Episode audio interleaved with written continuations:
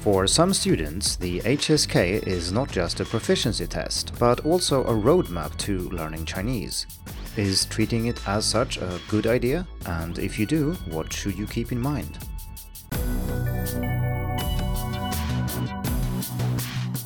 Hello, and welcome to the Hacking Chinese podcast.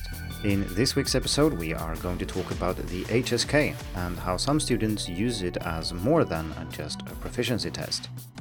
This discussion is not actually limited to HSK, but can include any proficiency test. It just happens to be that the HSK is the most commonly used one, at least for non native speakers learning Mandarin. This discussion is also relevant for any version of the HSK because, as some of you know, the HSK is undergoing certain changes right now, and the latest is that the new levels 7 to 9 have been rolling out during the spring, but that levels 1 through 6 remain unchanged for now. And I'll make sure to leave a link in the description to an article where I discuss everything you need to know about the new HSK. If you prefer to listen, you can check the link, of course, or just go directly to episode 47. So HSK or Hanyu Shuiping Kaoshi is the most widely used proficiency test for non-native speakers of Mandarin, like I said, and we all have a different relationship to this exam. Some of you might not even know exactly what it is or how it works, and others might be doing everything they can to pass a certain level. This all depends on why you're learning Chinese and in what kind of environment you are learning Chinese. In some situations, the HSK is not very useful because if you're enrolled in formal courses, the grades in those courses and the academic credits that you accumulate will be worth more than the exam itself. In other situations, you might have to take the HSK for a specific reason, such as proving a certain minimum level of Chinese when applying for a job, or maybe if you want to study in China. So, there are a couple of obvious reasons for why you might want to take a proficiency test, regardless what language you're learning. And of course, that is to assess your proficiency. That is what the test is for. And like I said, sometimes this is required or beneficial for you. And then you have a certificate where it says your Chinese is this good. And if you need that, that can be a good thing to have even if you don't plan to use the certificate itself. For example, let's say that you are at a lower intermediate level, you might not be able to use that certificate for anything useful because it would require more Chinese than you currently have, but you might still want to take the exam because it's a good way of benchmarking your learning. So, for example, if you take the test at the beginning of the semester, you might score a certain amount of points on the reading listening part, and then if you test yourself at the end of the semester, you should see some progress if you've invested time into reading and listening. This is something I did a lot when I lived in Taiwan for the TOCFL, which is a corresponding proficiency test there. Since they were revising and upgrading the exams, they offered lots of test versions or non formal versions, so you could go and take the test, but you wouldn't get a real certificate at the end. That didn't matter to me though, because I just saw this as a practice opportunity, both for taking this kind of test itself, but also to practice some reading and listening and receive a score based on my performance.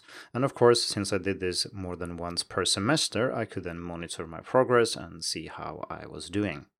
So I think these usages of a proficiency exam are the most common ones. So either you want the certificate itself or you want an objective assessment of your ability so as to direct your future studies. But in this episode, I want to talk about using HSK for much more than that. There are people who treat the HSK more like a curriculum or a roadmap to learning Chinese, and we will discuss if this is a good idea and if you're doing so, what things you should keep in mind. Because there are certain problems with this approach. And in many cases, it will mean that no, this actually isn't a good idea. You shouldn't do this. But if you really want to, you can still do it, of course. And then I will give you some advice for how to do it properly. Like I said before, we all differ in how much we know and care about the HSK, so I'm trying to make this episode interesting for those who don't care that much, and also for those who care an awful lot. To be honest, this episode is the result of thinking about this issue for many, many years because I've noticed that there are people who care much more about the HSK than would be indicated by the discussion I had before about using it as a certificate or as a benchmarking tool. People might say things like, Yeah, I'm working my way through HSK 3, Or there were lots of people who were really upset when they figured out that the new HSK, the 3.0, have redesigned the scale so that what might have been HSK 3 before turned out to be HSK 1 or 2 now. And I also know that many students care deeply about the vocabulary list and the grammar lists and so on. These are very popular over at Skritter, and my article discussing these things is also very popular. Still, when discussing these things with people or reading about their experience online, it seems like people make a lot more out of the HSK than it actually is. It isn't a curriculum, it certainly doesn't cover everything you need to know, and even if you just limit it to, say, vocabulary knowledge, going through a list and memorizing all the words will not necessarily improve your ability to communicate in Chinese all that much. And that's why most people are learning Chinese, so having a very heavy focus on memorizing word lists, for example, even if they are official and standardized, is usually not a very good idea. Unless, of course, you really want that certificate because you want to apply for something. But these cases are actually quite rare, and I bet that most people who are focusing on the HSK do so for other reasons. And like I said, I found this a little bit strange, but that is again because we come from different backgrounds and we study Chinese for different purposes. So here I want to explore the reasons why I think the HSK is being used as a kind of roadmap to learning Chinese, whereas this is in many cases not necessarily a good idea. So the first reason is that HSK provides well needed structure if you don't have an actual curriculum. So, if you're enrolled in a program for learning Chinese, you can assume that the person who designed the program has certain experience and has structured the courses in a way that will allow you to learn and progress in the language. But if you're learning on your own, you don't have access to this, but you still need some kind of structure. Most people are simply not okay with randomly reading and listening to things, learning a few words here and there, and speaking and writing when the opportunity arises. So they want some kind of structure to their learning. And if you're looking at something like the HSK, it specifies a certain number of words and vocabulary points for each level, so it seems to provide a good goal to aim for. After all, which words you learn is actually rather important, and if you haven't listened to episode 96, where we discuss how to decide what words to learn, you might think that simply going with the next HSK level is a good plan. Second, HSK is actually quite useful for figuring out what language is the most useful, especially at lower levels. You could, of course, use a frequency list or something like that, but those are usually based on written language and they are not adjusted for foreigners in particular, whereas the HSK is. So that means that the HSK puts some words that are especially useful for foreigners, perhaps visiting China, in the lower levels, even though they might not have merited such a high position if we just care about frequency. So, for example, if we pretend that you learned words only based on their frequency, it would take a while before you get to words like train station and toilet, because to be honest, they are not that common. But if you are learning Chinese as a foreigner planning to visit China, learning these words almost from the first day or first week at least is actually quite sensible, because you really need these words when communicating on your level. So useful is not the same as frequent or common, and for at least, like I said, the lower levels of HSK, they have made a fairly good job of choosing words that are relevant for non native speakers. Finally, I think HSK is useful because it offers a universal way of grading content according to difficulty. And even if this is often not done in a consistent and sometimes not even reasonable manner, Many content producers still label their listening and reading practice as, say, HSK 2 or 4, and that gives you some indication of the difficulty. But like I said in episode 115, when we discussed the best listening resources for learning Chinese, these labels are sometimes applied willy nilly without any regard for the actual standards that underlie these levels. And of course, now that we have HSK 3.0 rolling out, everything is made even more confusing. An alternative is to do what I do at Hacking Chinese Resources and simply call it beginner, intermediate, and advanced. But of course, nobody knows what that means either unless you specify it, and these categories are sometimes too broad to make sense. I think these three reasons, along with the certification and benchmarking, can explain at least mostly why people care so much about the HSK. But this doesn't stop this from being mostly misguided, in my opinion. The best example of this is the large number of students who feel upset about the rearrangement of the HSK levels. So let's have a look at what I wrote about this back in 2021 when the new standards were announced and the most number of students were the most upset about it. Here is what I wrote. There are many students who care a lot about HSK, probably because it provides a roadmap to learning Chinese. That's fine, but remember that the HSK is just a yardstick against which you compare certain aspects of your proficiency, it is not the language itself. Changing the yardstick does not change what it measures. I've seen many students who are dismayed by the fact that the level they are working towards now will be equal to a lower level according to the new standard. For example, the current HSK 3 contains roughly the same amount of vocabulary as the new HSK 1, 600 versus 500 words, respectively. If we measure only vocabulary, someone currently at HSK 3 would then, in theory, be downgraded to HSK 1. But so what? Your Chinese proficiency does not change because of how many words are listed under a certain number in an official document. The language itself does not suddenly become harder because more is required for a certain level on an exam. And most importantly, your ability to communicate in Chinese is the same on June 30th as on July 1st. Nothing has changed. Being upset about one's ability being downgraded from HSK 3 to HSK 1 is a little bit like a golfer being disappointed that their drive is suddenly shorter when measured in meters instead of yards after taking a flight to a European tournament. Oh, I guess I'm 10% worse than I was yesterday. That's clearly nonsense, and so is worrying about your Chinese being downgraded. The way we measure something like this does not change the thing measured. The map is not the territory. A proficiency test is not the language itself.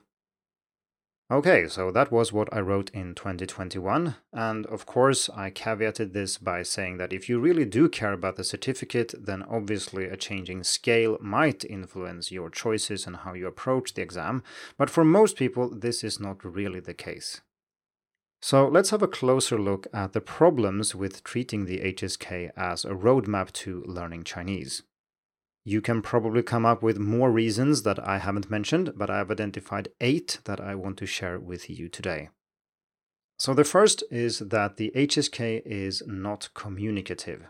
Languages are, of course, about communicating, so if you focus too much on, say, vocabulary lists or grammar lists or something else, that means you are missing the point. You can be very good at communicating with few words, and you can be really bad at communicating even though you've memorized all the words in the list. This means that you can do rather well on the exam, but still be bad at handling actual communicative situations in Chinese. Number two is about focusing mostly on receptive skills, and that would be reading and listening. And when you learn Chinese, this is not a problem, but most people take the HSK exam that doesn't include speaking. And the reason this is separated out is, of course, that it's much more expensive to administer an exam when you have to have a native speaker, a trained person who knows the standards and so on, who can assess someone's speaking ability in a live conversation, than it is to simply have multiple choice questions, or even have written answers that are then graded later. Now, I don't think that spending lots of time practicing reading and listening in itself is a problem, but you have to realize that the kind of listening and reading questions that appear on exams are quite different from those that appear in real life. So, if you focus too much on the former and neglect the latter, your communicative ability, like I said for item one here, doesn't really improve as much as you would like. Number three, a heavy focus on vocabulary and grammar points. And this is not very strange if you look at the standard document that describes the levels and so on. Most of the document is just a word list, and some of it is like a list of syllables, and you have handwritten characters in the new version, and you also have grammar points. So it seems like this standard is about the words, not what you can do with them or the types of situations you can deal with, but just the words and the grammar. Compare this with, say, the CEFR, the Common European Framework of Reference for Languages, which also describes different levels, but it would be bizarre to think that they issued long lists that specified what you should know for A1, A2, B1, B2, C1, C2, and so on. The reason is that the underlying approach or attitude towards language is different. It's about what you can achieve, what you can do, and that is what these standards define. And then naturally, you do need words and grammar to be able to do things with a language, but these aren't the point. Over to number four. Even though there are long vocabulary lists, some important words are actually left out of the exam. I wrote about this in a separate article uh, a while back, and I'll put a link in the description. But some types of words are simply not on the HSK, so in 2.0, for example, we lacked words for things that are very common for students, for example, in their native countries, but aren't Chinese in origin. So, for example, things like 女王, queen, or 棒球, baseball, uh, which obviously aren't common phenomena in China, are not on the list, even though most people who study Chinese might want to use these words. The word lists also lacked names, and this sounds okay. I mean, personal names is fine to leave out, but things like Meiguo, uh, the US, or Riben for Japan are very important words to know, and if you stick very closely to the HSK lists, you will miss things like this. Another category that's left out, perhaps more understandably, but still regrettably, is profanity, and I don't mean very vulgar swear words here, I mean everyday, fairly mild profanities such as shagua for fool or bendan for idiot. And these are not terribly offensive and they are very, very common in Chinese, and yet you will not learn them on the HSK. Number five, speed matters perhaps too much on a proficiency exam like the HSK. And this is a question that I have discussed previously on the podcast namely in episode 43. When I first took these exams many, many years ago, I was a bit frustrated because I felt that I could read everything, I could understand everything, but I simply did not have time to read all the questions and answer them. Essentially, if I had had twice as much time taking the exam, I would have nailed it, but since I didn't, I failed. Since then, I have realized the error of my ways, and I nowadays think that reading speed is usually a pretty good indication of how good your reading ability is, because if you are able to finish all the reading questions on an advanced exam, your reading ability is certainly much better than if you can't, and this is a legitimate thing to test for, I think. However, there might be many situations, and for some students, speed simply might not be an issue. And I do think it's very different to be able to read something but slowly and not being able to read it at all. So, this again is an example of something where your goals for learning Chinese can be misaligned with the HSK or other proficiency tests. Another such example is number six that the HSK focuses on certain topics over others. And this is natural. If you make an exam that everybody's supposed to take, you have to pick topics that are firmly in the mainstream. You cannot choose very weird topics or those that are niche or specific for a certain profession or something. But you, as an individual learner, is not thus constrained. You can learn whatever you want, and you should. Maybe you learn Chinese for a specific situation, for work maybe, and then those topics are what matters to you, not what some test creator decided that you should read about. Maybe it's a story about some cultural phenomenon you don't care about. Or perhaps you want to use Chinese to be able to interact with people when playing online games, what do I know? And these things will not come on the exam. Instead, it will talk about things you don't care about, and thus it's a poor indication of your proficiency in the area that matters to you. This can be related to what I said earlier about the vocabulary lists being very useful at lower levels but not on higher levels. Because if you think about it, there is only one way of being a complete beginner at Chinese, not knowing anything, but there is an infinite number of ways of being, say, an upper intermediate learner. That means that when you start learning, the HSK word list for the lower levels is a pretty good guide to what kinds of words you should be learning, but the more you advance, the less likely it is that these words are actually helpful. And this is not limited to proficiency tests as such, it's the same for courses and for textbooks and so on. So essentially, you need to be more and more in charge of what you are learning if you want to keep learning things that are useful for you. Number seven is only using standard language.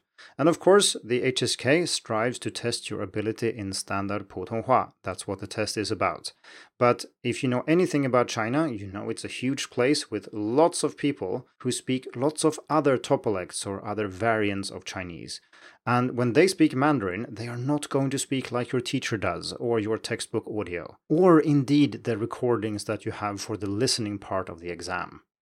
The audio you encounter on the exam or in materials created for preparing for the exam won't contain regionally accented Mandarin. It won't contain words that aren't part of the standard language, even though they are extremely common. And an example from HSK 2.0 again here is words like zheli and nali are actually not on HSK because they only include zher and nar. But of course, zheli and nali are extremely common.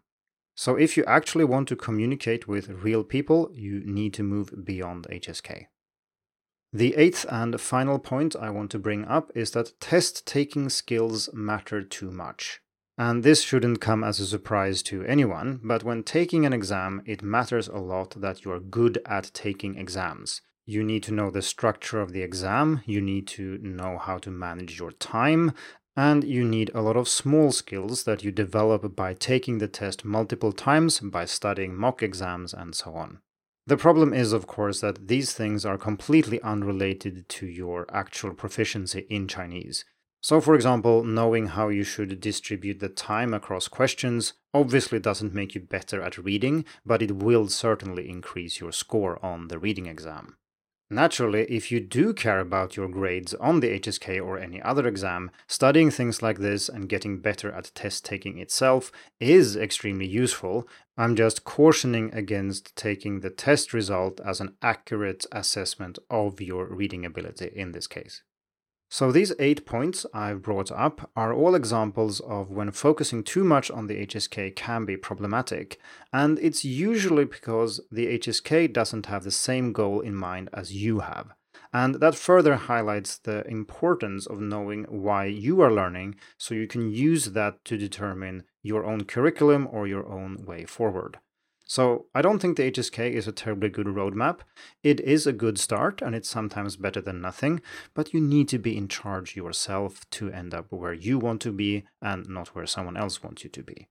It's also worth noting here that proficiency and test results really aren't the same thing.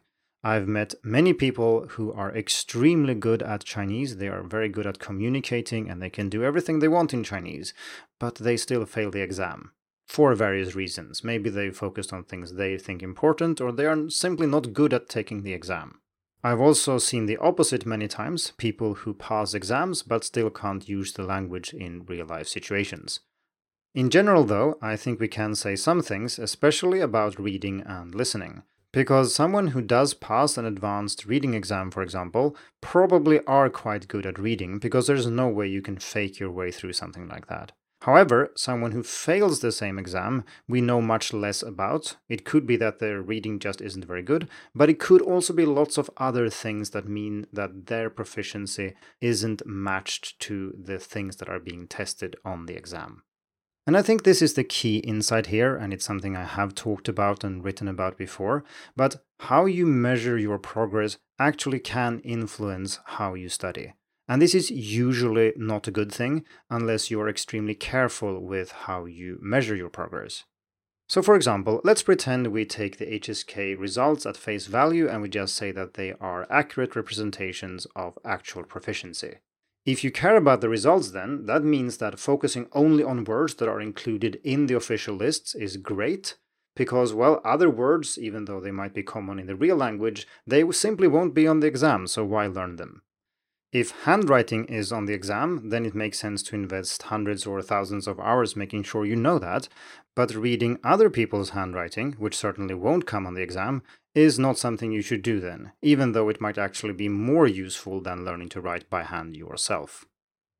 Another example might be that it makes sense to focus only on perfectly standard language, even though almost nobody speaks like that in real life.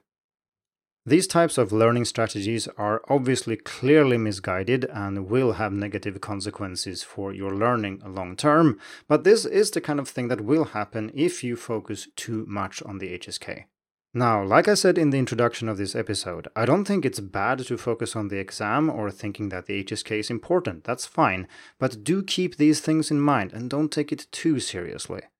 Remember that language is about communication and the HSK is not. If you want to pass exams, it's fine to focus on that, but if you want to communicate with real people, you need to do that too. You can, of course, use HSK for benchmarking and for motivation to have milestones along your road to fluency, but then you have to keep in mind the caveats that I have discussed in this episode. The HSK certainly doesn't measure anything, and it doesn't measure some things very well at all. So do make sure that you have milestones that are about what you can do with a language, what you can achieve, what you can communicate, not just a score on a test paper. Thank you for tuning in to the Hacking Chinese podcast. If you like this episode, please share it. More information and inspiration about learning and teaching Chinese can be found at hackingchinese.com. See you in the next episode, and until then, good luck with your studies.